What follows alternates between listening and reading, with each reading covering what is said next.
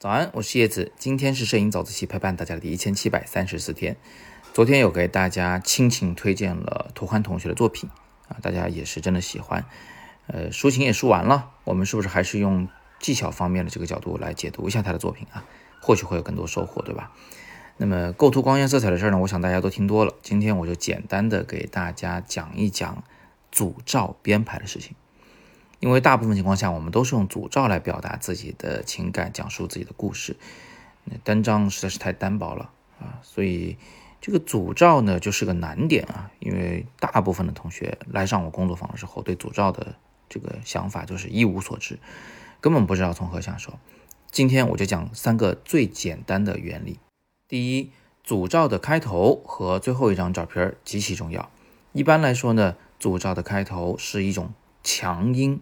啊，它能够抓人眼球，抓人的心，让人愿意在你这组照片上面花点时间继续看下去。如果没有这个好开头，那后边所有照片都是白费。这个所谓的强音呢，其实你可以把它类比成贝多芬那个命运交响曲里边那个命运的敲门声，那个四声的敲门，不仅是音很强，声音很大，而且呢，它还是充分的把人的这个好奇心给调动起来了。让人愿意往下看。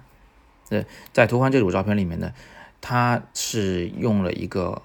呃几乎是空镜的院子，这院子里有生命啊，有鸡和鸭，然后也有光。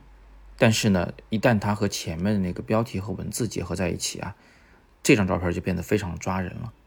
啊，它不仅是交代了老人生活的环境，而且它还暗示着什么故事正在发生。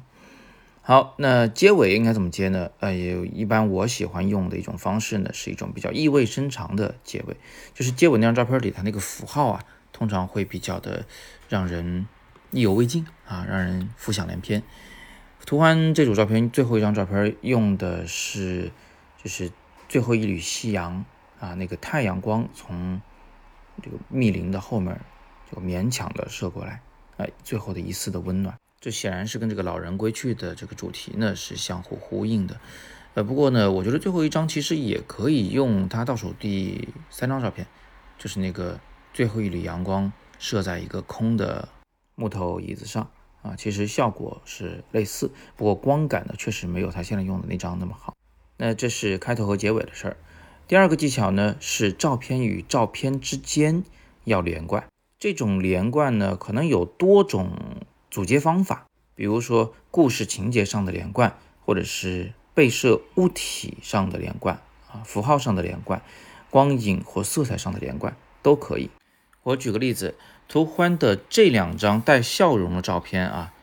呃，都是有同样的人物在其中的，呃，只不过是他的这个姿态不一样，一个是在左下角往右上角指，一个是在右上角往左下角伸过手去。符号上的连贯呢，还有这样三张啊，就是他爸爸握住奶奶的手，以及后边那个捂脸的人物，最后老人啊撑着个拐杖往门外看去。这三张照片里面都有一个强烈的符号，就是那个手在里面。手是人类的第二表情，在这里起到重要的作用。还有啊，就是刚才看过那个木凳子，以及他的后一张照片，就是那个放地上的锅里边有很多烧成灰烬的纸。那这两张照片其实也很连贯，它东西换了，但是它有个共同特点，就是它的颜色都很类似，而且光影都很类似，就是它被阳光照亮的地方都是偏一点温暖，而它没有被阳光照的地方都是偏青色的。所以这两个画面虽然拍摄角度不同，拍摄事物也不同，但是一眼就能知道它是在同一场景中拍摄的。这个过渡呢也非常的自然。这种排列啊，其实就是电影中的那个蒙太奇，意思是剪辑啊，剪辑剪辑就是把这个连贯拍摄的电影胶片给剪断，把某两段直接粘起来拼起来，把不同的画面连贯播放，形成一种化学反应啊，交代一个更有血有肉的故事。这个蒙太奇的剪辑手法，其实我们在网易云课堂的新媒体视频导演这门导演课里面有比较详细的讲解。那么最后一个技法呢，是章节结构的安排。最简单的一种章节结构就是三段式，开头、中间、结尾。你可以是抑扬抑的这么一个段落结构，也可以是先扬再抑再扬的段落结构。后者呢非常常见于美国的超级英雄的大片里，就是一开场英雄打的可热闹了啊，这个百战百胜，到后来呢就是遭遇一些挫折，怎么打都打不过坏人，最后超级英雄终于找回了自己，找回了勇气，打败了强大的敌人啊，这个就是杨一阳的这么一种锻炼结构。这组照编排也是一样的，图欢这一组就体现为刚开始的时候呢都是安静的空镜。中间呢有动态的人物，有饱满的情感，到最后回归到安静的空镜里，所以你就明白了啊，昨天为什么我那么盛赞《图环》这组作品，因为它是在一种就非常浓郁的不可自拔的情绪中，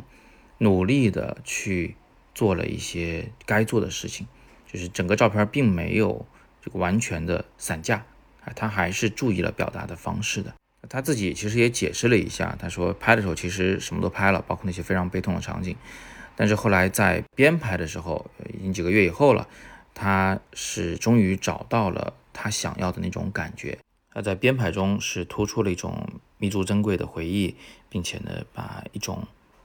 浓浓的不舍给体现了出来。当然，同时还有他自己的世界观啊，就比如说奶奶的离开只是人生的。必经之路也是一种解脱，等等。那大家如果想看他的这个回复，他的解说呢，可以翻回昨天的早自习去拉到底部，再看看他的留言。好，那今天我们聊的是有关编排的技巧。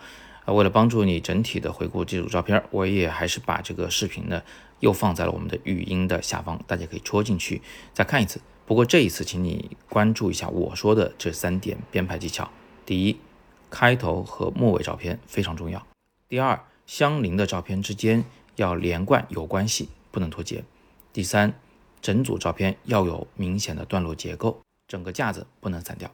好，就到这里了。那别忘了，我们在十一期间，在北京还会有摄影工作坊，元旦会在广州有摄影工作坊，现在都在火热的报名中。北京还剩五个名额，大家预报重塑。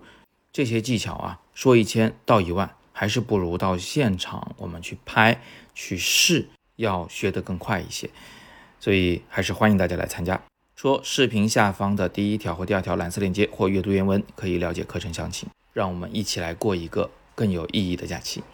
今天是摄影早自习陪伴大家的第一千七百三十四天，我是叶子，每天早上六点半，微信公众号“摄影早自习”，